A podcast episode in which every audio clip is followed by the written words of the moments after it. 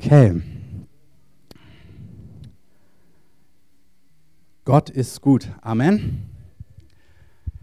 Wir haben letzte Woche ganz kurz ein paar Zeugnisse gehört, auch was Versorgung angeht, und haben gesprochen, hey, wer erleben möchte, dass Gott auch bei ihm einfach überraschende Dinge tut, der ist eingeladen, selber überraschende Dinge zu tun, andere zu segnen.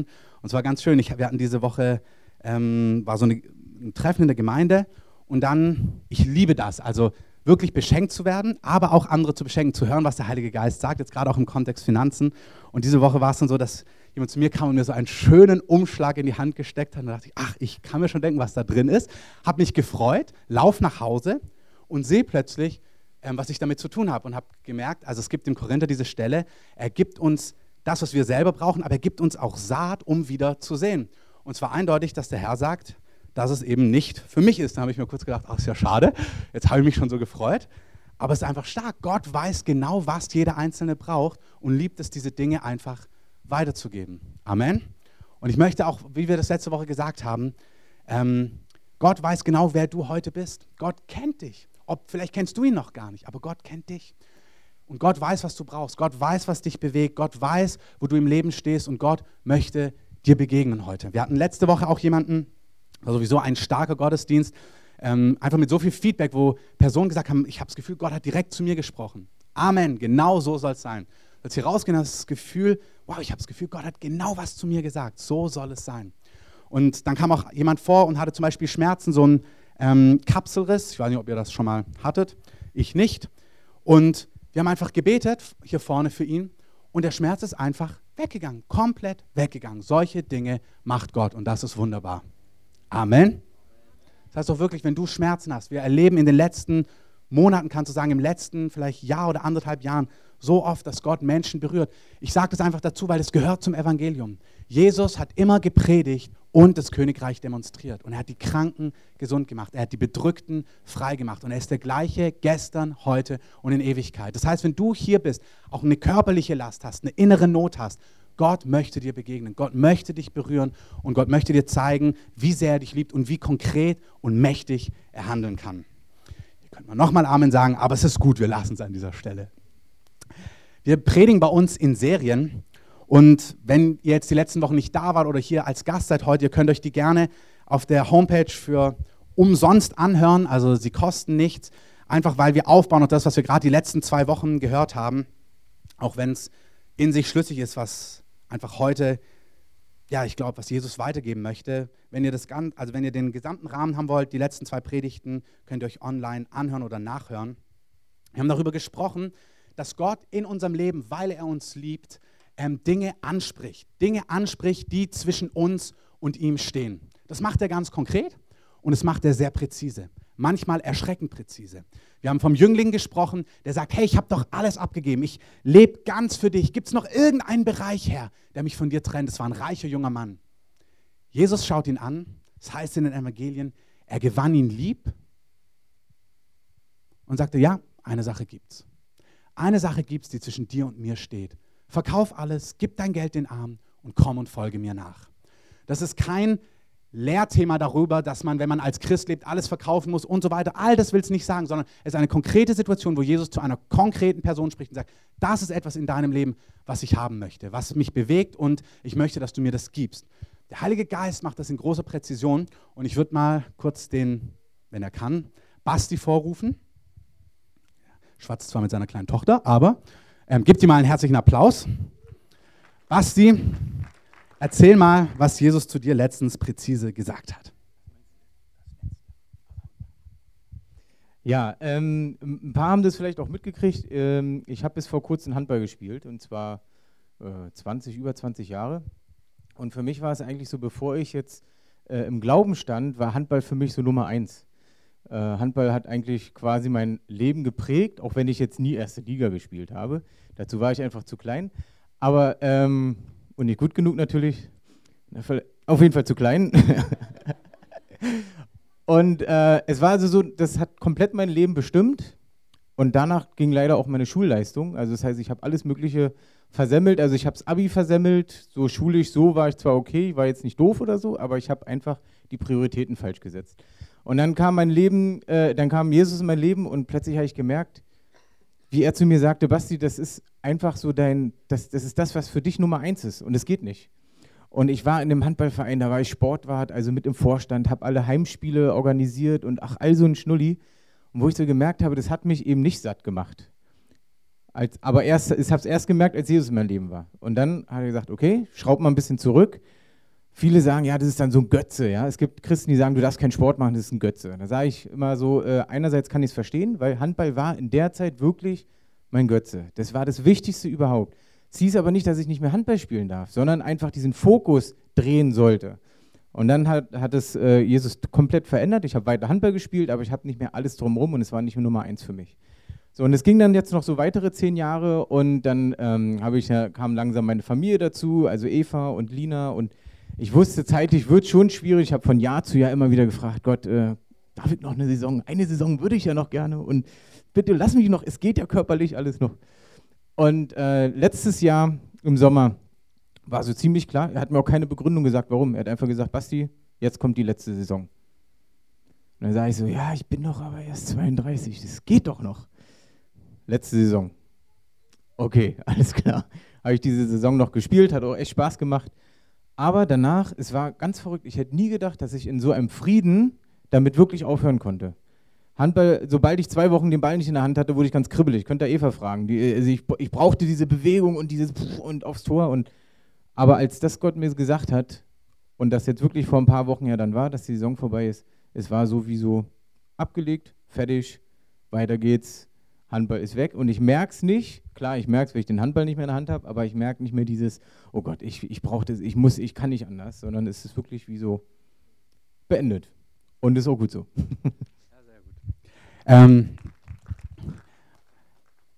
die Sache ist es kein Statement für oder gegen Handball oder für oder gegen etwas. Nein, es geht darum, dass Gott lebendig ist.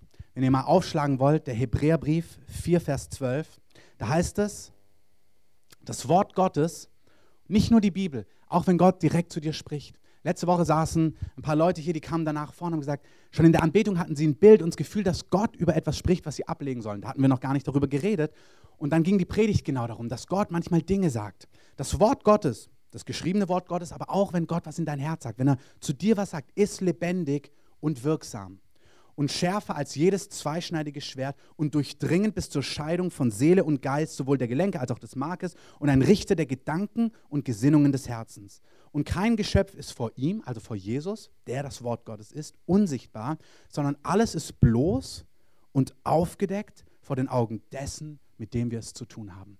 Das heißt, Jesus weiß einfach manchmal, wo du in deinem Leben stehst und er sagt, es gibt Prioritäten, die möchte ich verändern. Oder diesen Bereich möchte ich von dir haben. Das müssen Dinge sein, die in sich noch nicht mal falsch sind.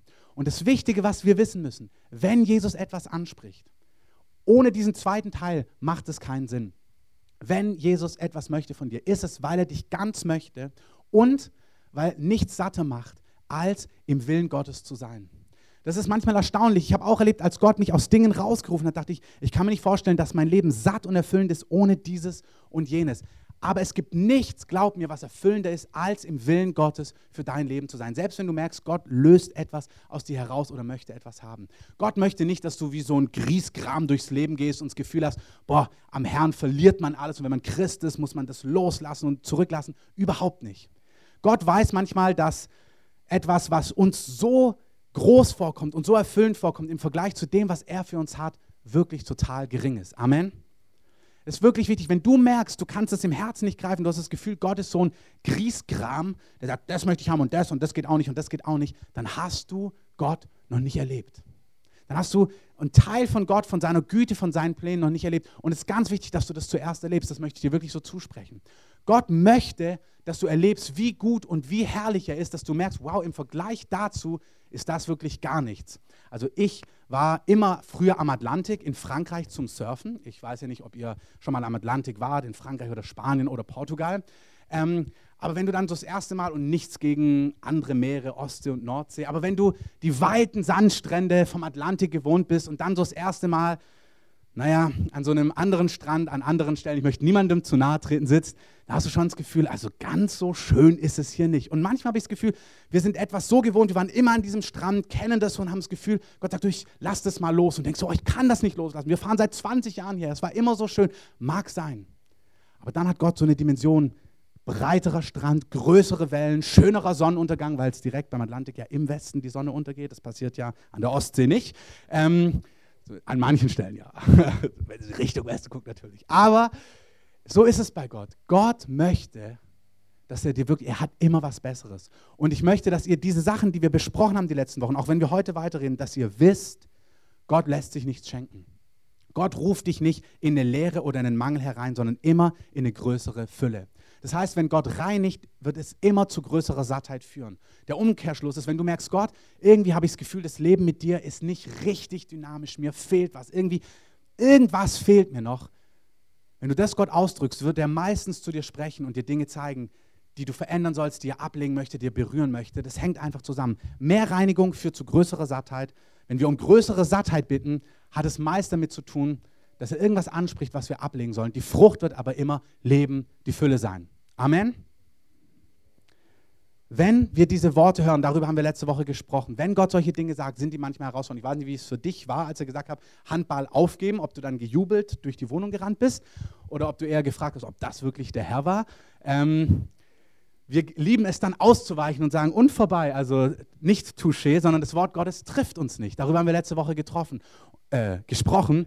Und der Herr möchte, dass sein Wort uns trifft. Er möchte Dinge sagen und er möchte, dass das Wort Gottes dich trifft. Und dann sind alle Re Reaktionen legitim erstmal. Das eine ist, dass du manchmal direkt sagen kannst, Halleluja, ich wusste es, genau das, was ich will. Gott ruft mich in die Mission oder Gott ruft mich dieses oder jenes zu tun oder ich wusste es, dass Gott das mit mir vorhat. Dann ist es eh leicht, fantastisch. Du wolltest etwas, Gott spricht zu dir, du jubelst, bist begeistert. Es war bei mir, als ich in Südafrika war. Ich hatte das Gefühl, dass Gott mich in den vollzeitigen Dienst beruft, dass Gott einen Plan für mein Leben hat. Und dann war, dort eine Prof dann war ich dort in einem Gottesdienst und dann steht eine Person auf, die eine prophetisch Begabte, ruft mich aus dieser Masse auf, sagt, steh mal auf, ruft mich auf die Bühne und sagt mir, was Gott mit meinem Leben vorhat. Und ich hatte damals noch nie in der Form so ein richtig prophetisches Wort bekommen und sagt, hey, Gott wird dich gebrauchen in deiner Stadt und dass Menschen zum Glauben kommen. Und ich habe innerlich ich habe gegrölt vor Freude und dachte, ja, fantastisch, das ist genau, was ich möchte. Gott hat etwas mit mir vor. Manchmal ist das Wort Gottes, dass du einfach merkst, genau das ist, was ich möchte. Halleluja. Manchmal ist das Wort Gottes, dass du denkst, du hörst es und denkst, boah, ja, ich will, aber ich kann überhaupt nicht. Du merkst schon an diesem Punkt, Gott, ich bin da selber dran. Vielleicht ist es gar nichts, was legitim ist, sondern wo du gebunden bist, ne, etwas, wo du gefangen bist drin, wo du längst merkst, ich möchte es ablegen, ich möchte raus. Gott sagt ja, ich möchte dich da rausrufen, aber du spürst, Herr, ich kann nicht, ich komme da nicht raus. Oder die dritte Form ist, dass das Wort Gottes kommt und dich trifft und du merkst, boah, ich will überhaupt nicht. Hey, auch das soll es geben unter Christen, die Jesus richtig lieb haben, dass Jesus was sagt und du denkst dir, oh, ich will überhaupt nicht. Und denkst sofort Ohren zu und lalala, ich habe nichts gehört. Ähm, und Gott hat dann so eine Art, auch mal penetrant zu sein und es nochmal zu sagen. Und er wird es dir schon zeigen, dass er das wirklich gemeint hat. Und ich möchte diesen letzten Punkt hier, Hebräer 4, 4, 12, das Wort Gottes ist lebendig und zweischneidig. Hebräer 3 sagt, wenn ihr seine Stimme hört, sogar heute, wenn du seine Stimme hörst, dann verhärte dein Herz nicht dann mach nicht zu, sondern lass dich Gottes Wort treffen. Egal, ob du merkst, da kommt ein Halleluja, ein Ich kann nicht oder ein Ich will nicht. Bleib vor Gott wahrhaftig stehen und lass dich Gottes Wort treffen und schau, was dann bei dir hochkommt. Und dann, wenn wir weiterlesen in den Versen, dann spricht es davon, dass Jesus unser hoher Priester ist, also jemand, der für uns einsteht, jemand, der uns hilft und dass er Mitleid mit uns hat, weil er selber schwach war und er auch versucht worden ist, so wie du. Es gab Stellen, wo er nicht wollte oder wo er nicht konnte, aber er, hat nie gesündigt, er hat überwunden und er ist unser Priester. Er ist jemand, der genau weiß, wie es dir geht. Also du kennst es, wo du vielleicht mal gekämpft hast, wo du durchgegangen bist, wo du herausgefordert warst. Wenn du dann jemand hast in deinem Umfeld, der an der gleichen Stelle steht, das kann man so nachfühlen. Dann kann man sagen, ey, ich weiß, wie es dir damit geht. Mir ging es genauso. Mich hat es auch total herausgefordert. Ich habe jahrelang in so einem Café gearbeitet, ähm, wo ich die Frühschicht hatte, immer um fünf da fegen musste und heute laufe ich da manchmal früh morgens zum Frühgebet vorbei und dann denke ich mir, ich weiß, wie es dir geht. Ich weiß, wie ihr euch fühlt und denke mir immer, ich wünsche euch auch, ihr hättet jetzt so einen tollen Job wie ich. Ähm, aber so ist es. Wenn wir etwas durchlitten haben, können wir mit anderen mitfühlen. So war es bei Jesus auch. Und dann sagt es in Hebräer 4, Vers 16, deswegen weil wir wissen, dass Jesus uns versteht, wenn Gottes Wort uns trifft, wenn du herausgefordert bist, weil du merkst, ich kann nicht oder ich will gar nicht, lass uns mit Freimütigkeit hinzutreten zum Thron der Gnade, damit wir Barmherzigkeit empfangen und Gnade finden zur rechtzeitigen Hilfe. Also du flüchtest nur und ausschließlich zum Gnadenthron, du flüchtest nur zu Gott, wenn du von Gott, wenn das Gottes Wort dich trifft. Wenn du gar nicht zulässt, dass Gott was Herausforderndes sagt, wenn du das immer überhörst, wenn du dein Herz zumachst, wirst du nicht zu Gott flüchten mit dem, was hochkommt. Entweder mit dem, ich kann nicht oder mit dem, ich will nicht. Und vor Gott, wie wir gerade gehört haben, ist sowieso alles bloß. Er sieht ja genau, wie du tickst, wie du fühlst, was du denkst. Also, wenn du denkst, oh, ich will gar nicht, das weiß doch Jesus sowieso. Und er sucht wahrhaftige Menschen, die vor ihm kommen und sagen, Jesus, ich will überhaupt nicht. An dieser Stelle, ich kann nicht, ich will nicht, es ist mir zu viel. Und Gott sucht Menschen, die in Aufrichtigkeit zu ihm rennen, zum Gnadenthron, um rechtzeitige Hilfe zu empfangen. Einer der größten Fehler in der Christenheit ist, dass wir denken, wir müssten die Dinge selber tun, die Gott uns sagt. Kennt ihr das? Dass du das Gefühl hast, okay, Gott trifft dich und dann kommst du ins Rattern. So ist es nicht. Guck mal, Jesus hebt die Latte so viel weiter. Er sagt, hey, nicht nur Ehebruch. Wenn du jemanden anschaust nur, und die Person begehrst, hast du die Ehe schon gebrochen. Wow. Hey, nicht wenn du jemanden umbringst, sondern wenn du nur sagst, Dummkopf, hast du jemanden ermordet. Wow. Sind wir ja alle Mörder hier. Also er sagt, hey, den Maßstab, den ich habe, der ist so unerreichbar für euch in so vielen Dingen. Ich möchte, dass ihr versteht, ihr könnt es gar nicht alleine. Ihr könnt es nicht, weil ihr euch richtig zusammenreißt, sondern ihr könnt es nur, das Einzige, was von eurer Seite kommen muss, ist eine Willigkeit in eurem Herzen. Oder wenn ihr merkt, ihr seid total unwillig, eine Willigkeit, willig zu sein, weil ihr merkt, ihr seid unwillig. Und zu merken, ich will gar nicht, aber ich will eigentlich schon, obwohl ich nicht will, Herr, aber ich will. Also mir ging es ganz oft so, dass ich gemerkt habe, also ich will wirklich, weil ich auch weiß, dass du es gut meinst, boah, aber ich will gar nicht. Rette mich. Und das ist legitim bei Gott. Das ist nicht für die schwachen Christen, die er auch durchbringt. So sollte Nachfolge aussehen. Ganz wahrhaftig, Herr, so sieht es aus in mir. Bill Johnson ist ein Pastor aus den USA, der hat gesagt, Grace doesn't overlook sin, it empowers obedience. Das heißt, also Gnade bei Gott ist nicht, dass sie Sünde toleriert oder sagt, ach, schwamm drüber, sondern Gnade bestärkt uns und befähigt uns, Gott gehorsam zu sein. Wenn wir zu Gott rennen mit den Dingen, die in uns kämpfen, dann ist die Gnade, die Gott gibt, ja, er vergibt dir, wenn du irgendwie was falsch gemacht hast, aber vor allem befähigt er dich. Er gibt dir Gnade, er gibt dir Kraft von innen, etwas zu überwinden, was wir gerade auch gesungen haben, etwas zu überstehen, mit ihm gemeinsam zu überwinden. Du sollst nicht alleine durchkommen. Das ist so wichtig. Du sollst nicht alleine durchkommen. Aber du sollst Gottes Wort dich treffen lassen und dann zu ihm rennen. Und ich möchte mir einfach mit euch ganz kurz so ein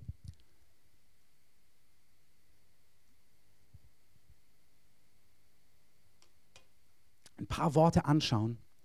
Johannes 4:23 haben wir die letzten Wochen auch ein paar Mal gehört. Könnt es gerne mit aufschlagen. Die Einleitung ist, dass Jesus vom Heiligen Geist spricht und auf den kommen wir gleich. Gott möchte uns besuchen. Gott möchte dich füllen mit seiner Herrlichkeit, mit seiner Kraft, mit seiner Geborgenheit, mit all dem Köstlichen, was er zu geben hat. Und als Jesus über den Heiligen Geist spricht, bevor er zurückgeht zum Vater in Johannes 14, da sagt er in diesem Kontext, dann in Vers 23, Jesus antwortete und sprach zu ihm, wenn jemand mich liebt, so wird er mein Wort halten. Und mein Vater wird ihn lieben und wir werden zu ihm kommen und Wohnung bei ihm machen. Vers 24, wer mich nicht liebt, hält meine Worte nicht. Und das Wort, das ihr hört, ist nicht mein, sondern des Vaters, der mich gesandt hat. Also wer mich nicht liebt, hält meine Worte nicht. Umgekehrt gesagt, wer meine Worte nicht hält, der liebt mich nicht. Ich sage es nochmal für die, die auch nicht da waren. Das Wort halten im Griechischen hier ist nicht tun. Es heißt hier nicht, wer alles tut, was ich ihm sage, der liebt mich und wehe, ich erwische dich dabei. Wenn du was nicht tust, dann liebst du mich auch nicht. Dann wäre es für alle die Beweisführung, dass wir Gott nicht lieben. Aber wir wollen, was Gott will. Die meisten hier, ihr kennt Gott, ihr lebt mit Gott und euer Herz ist, ich will, was Gott will. Das Wort im Griechischen hier heißt, wer mich liebt, hält mein Wort fest. Das heißt, wenn ich etwas sage, lässt Du lässt mein Wort, sagt Jesus, lässt, du lässt es zu, dass es dich trifft, genau was wir gerade gehört haben. Du lässt zu, dass mein Wort dich vielleicht herausfordert, dass mein Wort etwas in dir aufwühlt, dass mein Wort es vielleicht etwas ungemütlich macht und du in eine Phase kommst, wo du merkst, boah, ich weiß gar nicht, was ich jetzt damit anfangen soll. Der Jüngling hört, verkauf alles und es heißt, und er ging traurig weg. Ich hoffe, er ist einige Zeit später zurückgekehrt und hat gesagt, okay, Jesus, dann hilf mir. Eigentlich will ich voll gern Teil deiner Crew sein und mit dir mitgehen, aber ich kann das gar nicht. Weil die Jünger sagen auch, uh, die hören das und sagen, ja, wer kann denn dann mit dir leben? Das ist ja unmöglich.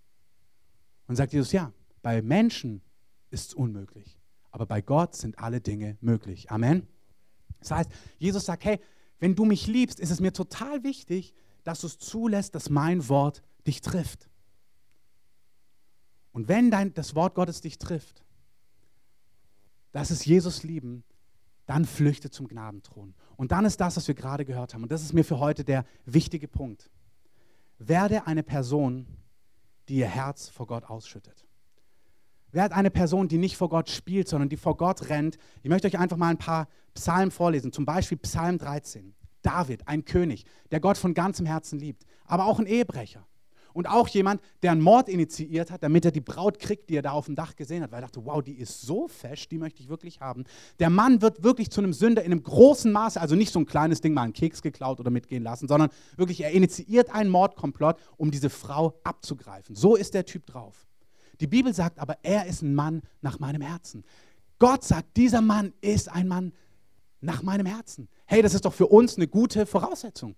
Wenn der Typ mit der Geschichte Gottes Herz berührt, ich nehme an, dass keiner von uns so einen Background hat, aber wenn, selbst wenn, gibt es bei Gott Gnade für all das.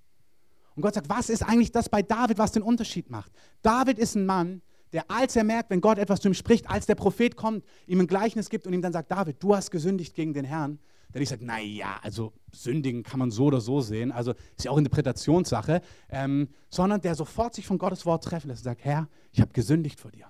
Der hört, dass Gott was zu ihm sagt und sofort vor Gott zerbricht und sagt, Herr, du hast recht. Im Psalm 51 heißt es, Herr, du bist mit deinem Richten wahrhaft. Das, was du sagst, stimmt. Er sagt, Gott, wenn du etwas zu mir sagst, du hast recht, okay, ändere es in mir. Ich habe es euch letztens erzählt, dass Gott zu mir etwas gesagt hat vor einigen Monaten, was er in meinem Leben sieht, was ihm nicht gefällt. Und ich habe gedacht, er hat den falschen ähm, Empfänger. Ich dachte, du kannst doch nicht mich meinen. Also, es war so eindeutig und ich dachte, du meinst bestimmt meinen Nachbarn oder ähm, meinen Kollegen oder diesen oder jenen, aber du meinst doch nicht mich. Aber er hat mich gemeint. Gott scannt uns. Alles ist bloß und offenbar. Und dann sagt er manchmal Dinge und er sucht Menschen, die ihn lieben, die sagen, Herr, du hast recht. Zweiter Punkt, die dann merken, oh, das kann ich gar nicht verändern. Und David war so jemand. David rennt zum Herrn und sagt der Psalm 13. Ganz sympathisch. Direkt aus dem Leben. Deswegen die Psalmen sind ein fantastisches Buch, weil es nicht souveräne Lehrsätze nur sind über Gott, sondern dieses Buch, diese Bücher, diese Psalmen, diese Verse haben es in die Bibel geschafft, obwohl Menschen dort ihr Herz ausschütten vor Gott, es eigentlich Menschen sind, die beten, aber Gott hat gesagt, doch, es soll, es ist mein Wort, diese Gebete haben mein Herz berührt und ich habe darauf reagiert, obwohl es eigentlich Menschenworte sind und doch zeigen sie uns ganz viel über das Herz Gottes. Da sagt David, bis wann, Herr? Ganz sympathischer erster Satz. Kannst du dir das vorstellen? Er sagt einfach, hey, mir stinkt's. Gott, kommst du? Ich weiß nicht weiter. Kennt es irgendjemand? Dass er manchmal vor Gott steht und sich denkt, oh, ich habe das vor Gott gebracht. Hallo? Ich denke manchmal, dass Gott Oropax in den Ohren hat. Ich denke, hey, mir ist es wirklich ernst und es ist gar nicht, um Gott irgendwie zu diskreditieren oder gegenüber Gott ähm, spöttisch zu sein. Aber du siehst, David war ein Mann, der war wahrhaftig vor Gott. Der sagt, bis wann? Ich will wirklich raus aus der Sache. Wo bist du? Willst du mich für immer vergessen? Total selbstmitleidig, der Typ. Aber auch das geht mal. Wirklich zum Herrn sagen, hallo, wo bist du? Ich rede seit drei Wochen, ich komme vor dich her, mein Herz ist herausgefordert. Ich kann nicht, ich will nicht, ich weiß nicht weiter. Was auch immer. Was ist denn jetzt? Soll ich den Job annehmen? Soll ich in diese neue Gemeinde gehen? Ist das die richtige Frau? Was soll ich mit meinem Geld machen? Soll ich bei dieser Opferansage jetzt auch was reingeben oder nicht? Herr, gib doch mal eine Antwort. Herr, willst du mich für immer vergessen? Bis wann willst du dein Angesicht von mir verbergen? Vers 3. Bis wann soll ich Sorgen hegen in meiner Seele, Kummer in meinem Herzen bei Tage? Bis wann soll sich mein Feind über mich erheben? David ist einfach echt vor Gott. Der macht nicht so geschwollene christliche Reden, sondern er sagt Gott, um was es geht. Er sagt, Herr, ich weiß nicht weiter. Und es ist auch total wichtig, dass du weißt, wenn du manchmal so fühlst, ist mit dir gar nichts komisch. Wir denken manchmal, jeder betet wahrscheinlich einmal, vor allem der Pastor, der betet wahrscheinlich einmal, komm her, und dann kommt Gott immer sofort. Und dann denkst du dir, aber bei mir nicht. Hey, bei mir auch nicht. Das ist total wichtig, dass du weißt, mit dir ist nichts komisch, wenn du Phasen hast, wo du vom Herrn stehst und ringst und manchmal merkst, Herr, wo bist du? Ich brauche eine Antwort. Komm, sprich zu mir. Und was das Schöne bei David aber ist, bei allen Psalmen ist, er schüttet sein Herz vor Gott aus. Und während er sein Herz ausschüttet, immer in dem Psalm merkst du, kriegt er die Kurve. Nicht, oder sagen wir so, der Herr kriegt mit ihm die Kurve. Und die Psalmen enden meistens oder sind mittendrin, plötzlich sagt er in Vers 6, ich aber, ich habe auf deine Gnade vertraut. Und mein Herz soll und wird jauchzen über deine Rettung. Ich will dem Herrn singen, denn er hat wohlgetan an mir. Immer wieder bei David merkst du, er schüttet sein Herz aus und er sagt aber, Herr, du bist treu. Du bist kein Schwätzer. Du wirst kommen. Herr, du lässt mich nicht sitzen. Herr, du lässt mich nicht allein. Und das fasziniert mich. Und Gott liebt es. Ich merke das, manchmal muss man einfach mal reden vor Gott, alles rauslassen und dann spürst du, wenn du, dann ist wie Gott sagt, alle, hast du alles gesagt jetzt? Das ist wie ein Ertrinkender, der strampelt und strampelt und strampelt, du kannst ihn gar nicht retten. Und irgendwann hat er keine Power mehr. Und dann sagt Gott so, und jetzt spreche ich in dein Herz. Ich bin da. Du bist gar nicht alleine. Und dann spricht Gott hinein. Psalm 25, genau das Gleiche. David sagt, zu dir, Herr, erhebe ich meine Seele. Mein Gott, auf dich vertraue ich. Lass mich nicht zu Schanden werden. Der ist in einer Situation, wo er das Gefühl hat, Gott, wenn du nicht eingreifst, dann stehe ich echt da wie der größte Idiot. Herr, du musst handeln. Lass meine Feinde nicht über mich jauchzen. Und dann sagt er in Vers 3 schon, Herr, alle, die auf dich harren, werden nicht beschämt werden. Herr, tu mir kund deine Pfade, sag mir, wo ich lang gehen soll. Leite mich in deiner Wahrheit, lehre mich, weil du bist der Gott, der mich rettet. Herr, Vers 6, denk an deine Erbarmungen und deine Gnadenerweisungen. Vers 7, an die Sünden meiner Jugend und an meine Vergehen denke nicht. Da, wo er überführt ist von Gott, sagt er, Herr, es tut mir leid. Verzeih mir, wasch mich rein. Du hast vollkommen recht in dem, was du sagst. Ich habe ein Problem damit. Ich höre dir nicht zu. Ich ignoriere deine Worte. Herr, wasch mich rein von dem, was mich trennt von dir. Er ist wahrhaftig vor Gott. Er sagt, Herr, reinige mich von aller Ungerechtigkeit. Dann erzählt er, wie treu Gott ist. Dann sagt er, Gott wird mich führen, Gott wird mich leiten. Und dann Vers 15. Meine Augen sind stets auf den Herrn gerichtet. Denn er wird meine Füße aus dem Netz lösen. David sagt, Herr, ich bin verknotet. Ich weiß gar nicht, wie ich jetzt aus diesem Ding wieder rauskomme, aber ich schaue auf dich und du selber wirst den Knoten öffnen und mich rausführen. Dieser Jüngling hätte genau das machen sollen. Jesus sagt, verkauf alles und folge mir nach. Und er hätte zum Herrn gehen müssen und sagen, Herr, ich würde so gerne, aber ich habe das Gefühl, ich kann nicht, ich will nicht, ich bin so verknotet in meinen Immobilien und in allem, was mich bewegt. Das ist so groß, Handball ist der Gott meines Lebens. Ich weiß gar nicht, wie ich da rauskommen soll. Herr, ich weiß nicht, ich will, aber ich kann nicht. Schau auf den Herrn, ringe mit dem Herrn, lass dich Gottes Wort treffen, flüchte zum Herrn, hebe deine Hände zum Herrn und sag, Herr, meine Augen sind auf dich gerichtet, handel bitte an mir. Und Gott wird handeln. Amen. Aber du flüchtest nicht zum Gnadenthron, du flüchtest nicht zum Herrn, wenn Gottes Wort dich nicht trifft. Meine Augen sind stets auf den Herrn gerichtet. Er wird meine Füße aus dem Netz lösen. Wende dich zu mir, sagt David.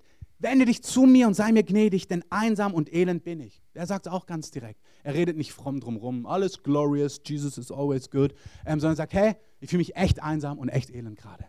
Herr, wende dich zu mir.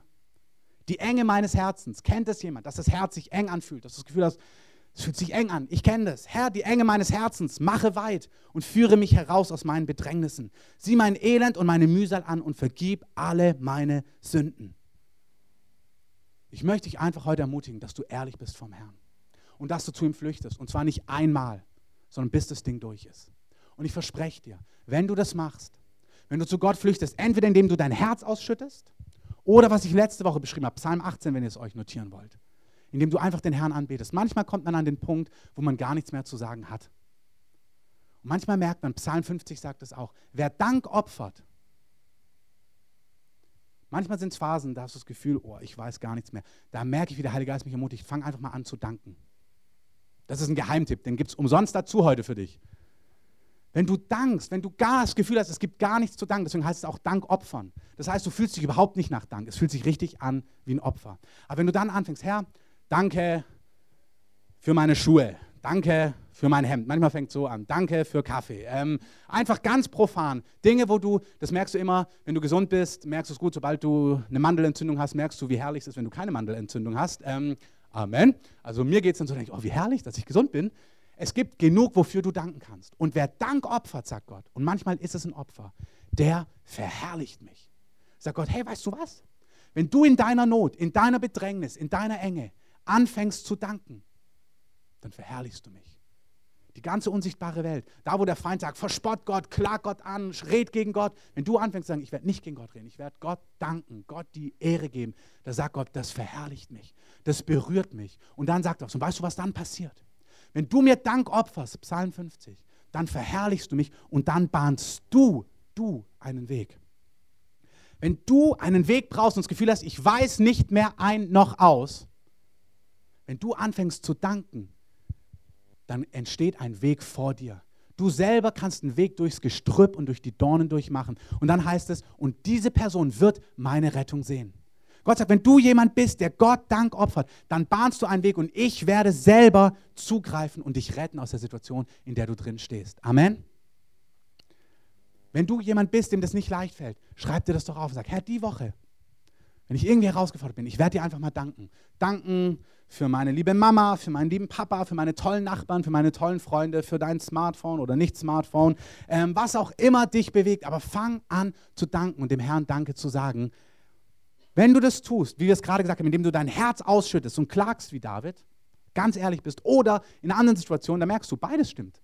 Klagen oder auch dem Herrn einfach danken, im Glauben sagen, du bist treu. Oder den Herrn anbeten, deine Hände heben und sagen, Herr, du bist treu. Wirklich musikalisch anfangen zu Gott zu singen, einfach dem Herrn die Ehre zu geben, ihn zu erhöhen. Dann kommt der Augenblick, wo er spürbar hereinbricht in dein Herz. Diesen Punkt müssen wir alle hören. Ohne das macht es keinen Sinn.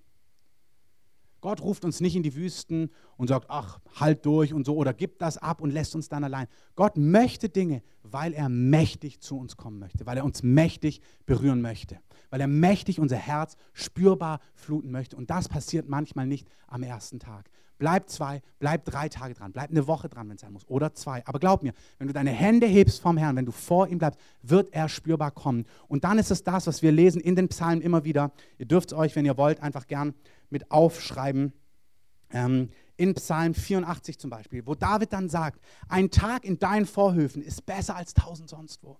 Wo David plötzlich spürt, wie dieser Frieden kommt und sagt, Herr, wenn ich das habe, habe ich alles. Ich habe es euch erzählt, ich hatte letztens diese Phasen, wo ich gemerkt habe, in mir hat sowas gekämpft und ich konnte dann nur noch meine Hände heben. Als die Gegenwart Gottes mich überspült hat, aus ganzem Herzen konnte ich sagen, Herr, wenn ich dich habe, wenn ich diesen Frieden habe, diese Gegenwart, ist alles andere nichtig. Das ist dann kein frommer Satz, so, naja, sagt man halt als Christ, Jesus, du bist der Allerbeste, aber du denkst dir eigentlich, boah, ich kann mir das gar nicht vorstellen, sondern es ist wirkliche innerste Realität. Der Herr möchte, dass du dann erlebst, wie er kommt, dass du merkst, du bist wirklich, Jesus, die kostbare Perle. Vielleicht kennt ihr das Gleichnis. Ein Acker, jemand hat ein, ähm, findet eine kostbare Perle und verkauft alles, was er hat, um diese Perle zu kaufen. Oder jemand findet in einem Acker einen Schatz und verkauft alles, um diesen Acker zu kaufen, um diesen Schatz zu bekommen. So möchte Jesus für dich sein. Er möchte nicht die bittere Pille sein, zu der du Ja sagst, weil er Gott ist. Naja, ist ja Gott und stärker und heilig und, und so weiter. Also sage ich mal Ja. Sondern Gott möchte dich so faszinieren, dass du das so spürst und wirklich merkst, boah, alles andere ist nichts im Vergleich zu dir. Ganz ehrlich, wenn du heute merkst, ich kenne dieses Gefühl nicht, vielleicht nur theoretisch, so weil man als Christ das halt so, aber dieses Gefühl, Jesus, du bist nicht alles für mich, das fühlt sich nicht so an, du bist alles für mich, das möchte der Herr dir schenken. Aber du wirst gar nicht in dieses Ringen kommen, wenn du den Worten, die Gott hat, ausweichst dann wirst du gar nicht in diese Bredouille kommen, das mal zuzulassen. Wir müssen diese Engen zulassen, damit wir dann Gott sagen können, boah, bei mir fühlt es sich gar nicht so an. Du bist gar nicht die Perle für mich. Du bist gar nicht der kostbare Schatz. Du bist für mich eher die bittere Pille, Jesus. Und dann ehrlich zu sein vom Herrn. Herr, verändert es. Er wird spürbar kommen und dein Herz mit sich selber fluten. Amen. Vielleicht können mal die beiden Babysitter da oben runterkommen, Danjan und Miri ganz kurz. Ich möchte zum Abschluss einfach noch zwei Leute, zwei, drei Gedanken euch mitgeben lassen, bevor wir in die Sommerpause starten. Und zwar ist es so, dass wir ja Gottesdienstpause haben und keinen Gottesdienst hier haben am Sonntag, aber wir haben ja keine Pause von Gott. Amen. Da darf das Amen etwas energischer sein. Wir haben ja keine Pause von Gott. Amen. Das heißt, Gott möchte euch, wie wir es gerade gesagt haben, weiterhin leidenschaftlich, ich gebe euch das mal.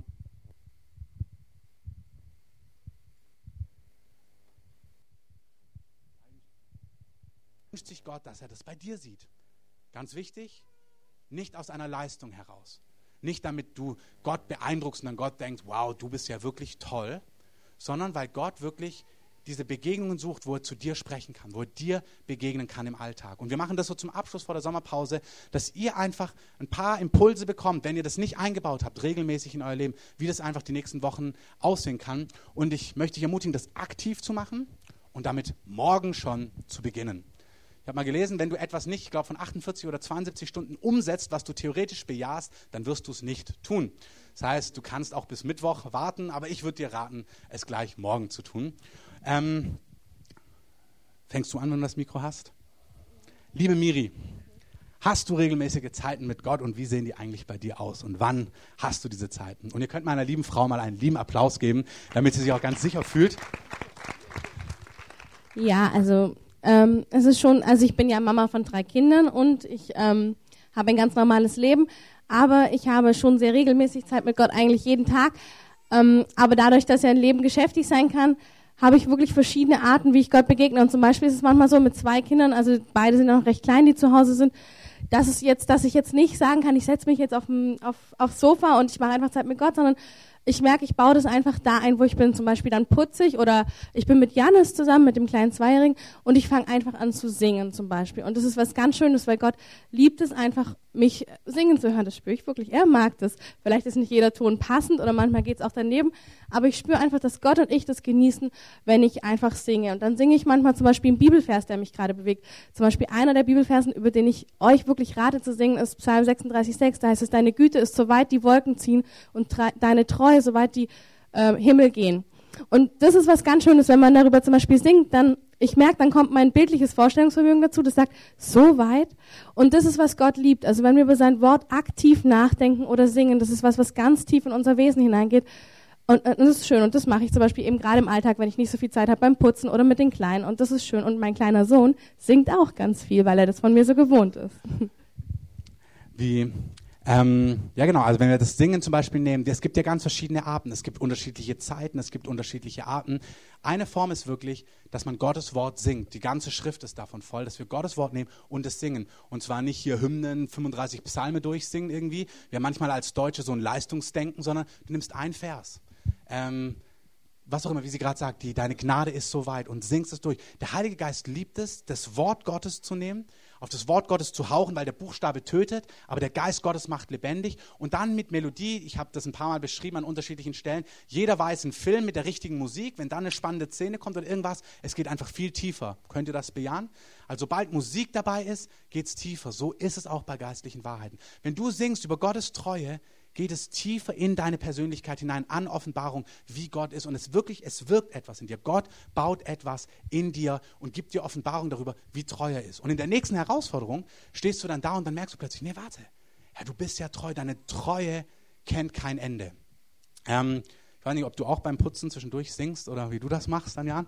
Ähm, kannst du mir mal schreiben, also wann hast du Zeit mit Gott oder wie sieht das bei dir aus? Ähm, wir haben ja auch zwei Kinder und einen vollen Alltag und ich habe auch für mich halt gemerkt, ich kann es nicht einfach zwischendurch machen, so wie es mir passt. Und ich hatte wirklich ein starkes Bedürfnis, viel Zeit äh, mit Gott zu verbringen in seiner Gegenwart. Und dann war klar, es bleibt ja nur noch morgens und abends übrig und eigentlich sehr früh morgens oder sehr spät abends. Und ähm, ich habe mich dann für morgens entschieden und das hat eine Zeit lang gedauert, bis ich da drin war. Dann habe ich zwischendurch überlegt, machst du es vielleicht doch abends, vielleicht klappt es da besser. Das hat dann auch nicht so geklappt und ich musste wirklich dranbleiben. Und mittlerweile habe ich morgens so meine Zeit, wo ich ja, Zeit mit Gott verbringe.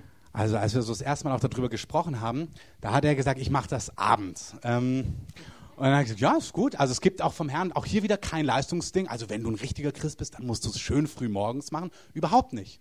Also wir, manchmal müssen wir aufpassen, dass wir es als Deutsche nicht so hören. Aber wir haben so darüber gesprochen gesagt, ja, abends geht schon auch.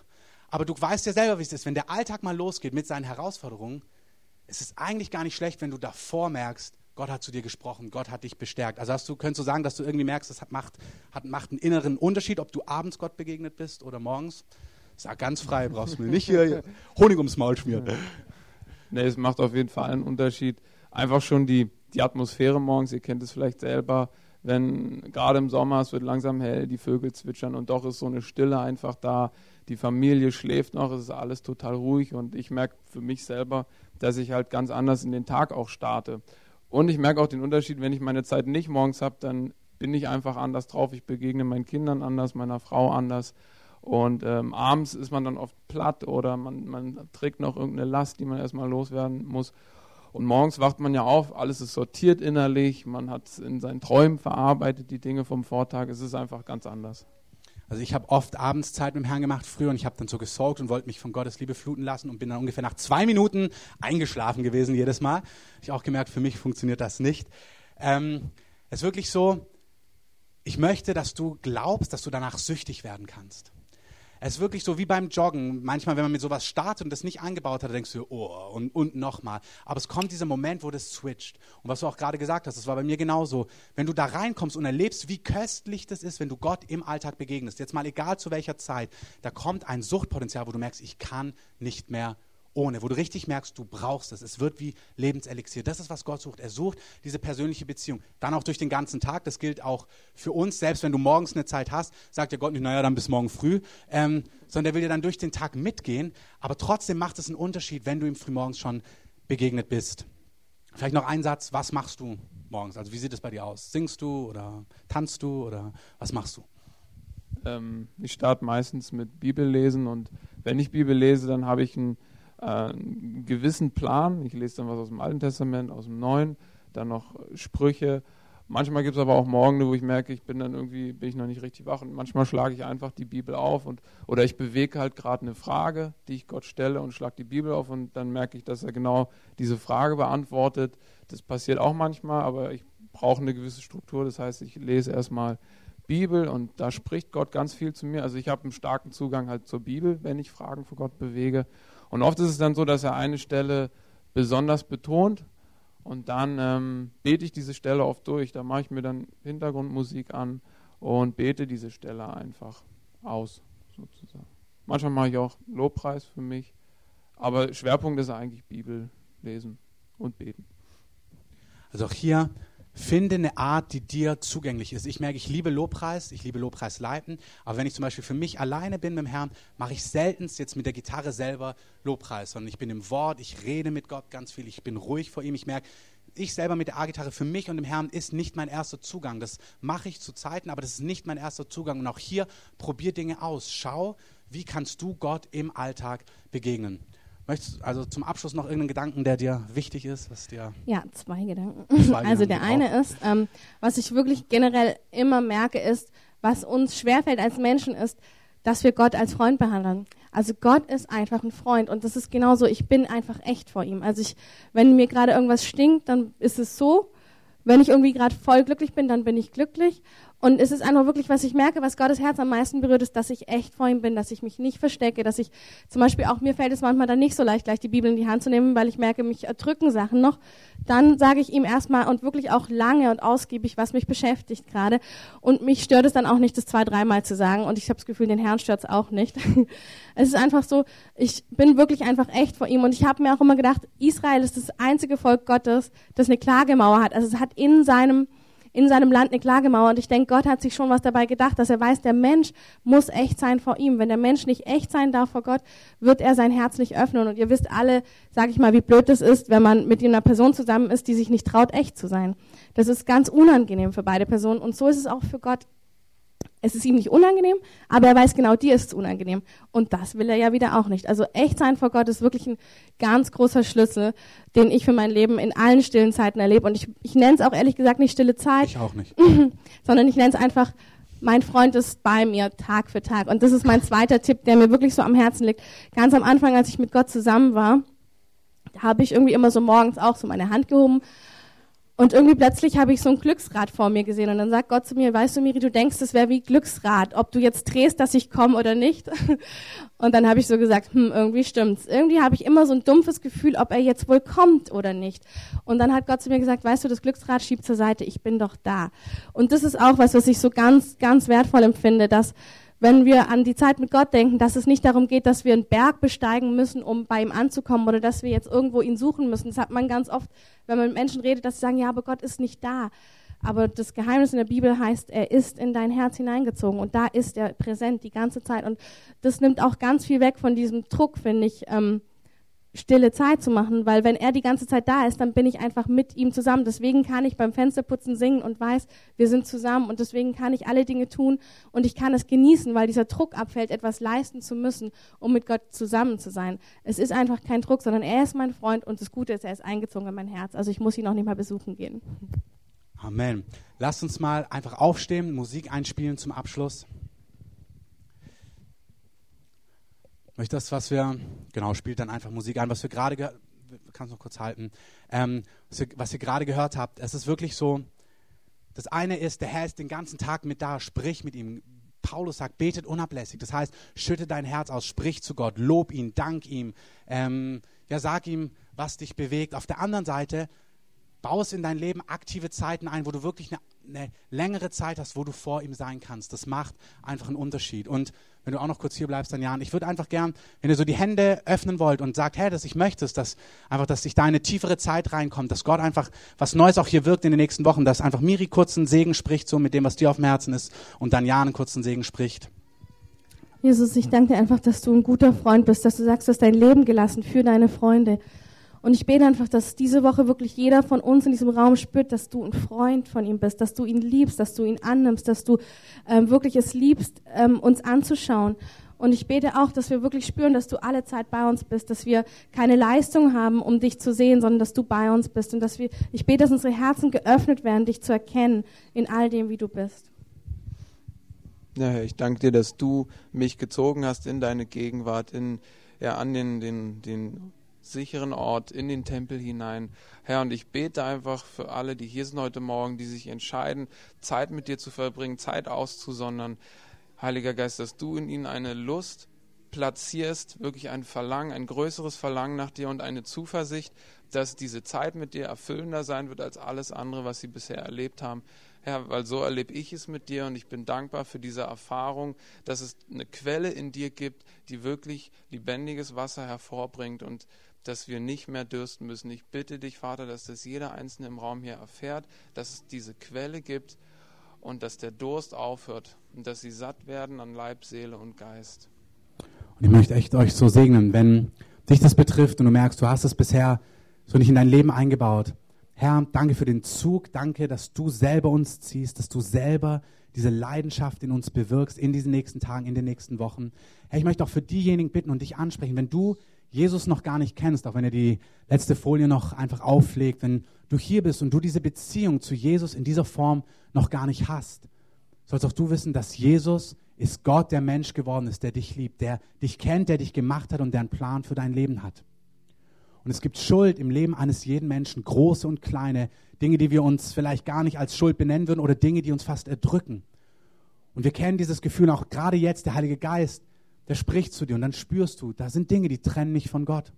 Und es gibt nichts, was dich reinmachen kann, was dich reinwaschen kann, was diese Schuld von dir wegnehmen kann. Kein Kirchgang, nicht Bibel lesen, nicht was wir gerade gehört haben, nicht gute Taten, nicht Geld spenden, nichts kann diese Schuld von uns wegnehmen, die uns von Gott trennt, außer die Liebe, dass Gott selber sich entschieden hat, die, das, was dich von ihm trennt, vorzunehmen. Und Gott ist Mensch geworden und ist am Kreuz gestorben für deine Schuld. Das Einzige, was deine Schuld wegnehmen kann, ist die Tatsache, dass Gott selber einen Weg bereitet hat, indem er am Kreuz gestorben ist. Er ist nicht tot geblieben, sondern nach drei Tagen auferstanden. Jesus lebt heute. Er ist nicht irgendeine alte Figur, ein nettes Märchen, sondern er ist der lebendige Gott, der heute zur Rechten des Vaters sitzt, heißt es, und der zu dir spricht heute. Und das ist das Schöne. Das muss ich dir gar nicht stecken. Das spürst du in deinem Herzen, wenn es dich betrifft. Der Heilige Geist ist derjenige, der Menschen zieht und wenn du spürst, dass du getrennt bist von Gott, dass es Schuld gibt und du merkst, ja, ich möchte, ich sehe, es gibt Schuld und ich möchte, dass meine Schuld vergeben wird und ich glaube dir, Gott, dass du meine Schuld am Kreuz getragen hast und ich möchte mit dir leben, möchte ich dich einfach bitten, dass du so deine Hand hebst, dass du sagst, hier bin ich, Jesus, ich möchte mit dir leben, ich möchte dir mein Leben geben und ich möchte mit dir vorwärts gehen. Heb sie einfach so gerade nach oben, dass man sie richtig sehen kann. Danke, Herr. Danke, dass auch für die gilt, die das auf der Aufnahme hören wenn du diese Beziehung noch nicht begonnen hast mit dem Herrn, der Herr ruft dich in seine Gegenwart. Jesus, ich danke dir, dass du unser Leben neu machst, dass du uns reinwäschst von aller Schuld und dass du der Herr wirst in unserem Leben, der uns gut und sicher führt. Und Herr, so befehlen wir dir diesen Tag an. Wir befehlen dir diese Woche an, die vor uns liegt und diese gottesdienstfreie Zeit. Ich danke dir, dass du mit jedem Einzelnen gehst und ihn tiefer führst zu dir und an dein Herz. Wir befehlen dir das an. Wir lieben dich. Wir danken dir für deine Güte in deinem mächtigen Namen, Jesus. Amen. Amen. Wenn ihr hier seid und irgendeine Not habt, wenn ihr gerade diese Entscheidung getroffen habt, wenn ihr einfach Gebet braucht, Heilung braucht, einen Segen braucht, auch über das Thema, ihr könnt gerne nach vorne kommen. Wir wollen gerne noch für euch beten, euch segnen, einfach Gottes Segen auf euch legen. Ansonsten könnt ihr gerne sitzen bleiben oder draußen Kaffee und Tee trinken oder Kekse essen. Aber wenn ihr merkt, das bewegt euch noch was, kommt gerne nach vorne und wir wollen gerne für euch beten. Wenn ihr Beter gerade schon mit nach vorkommt.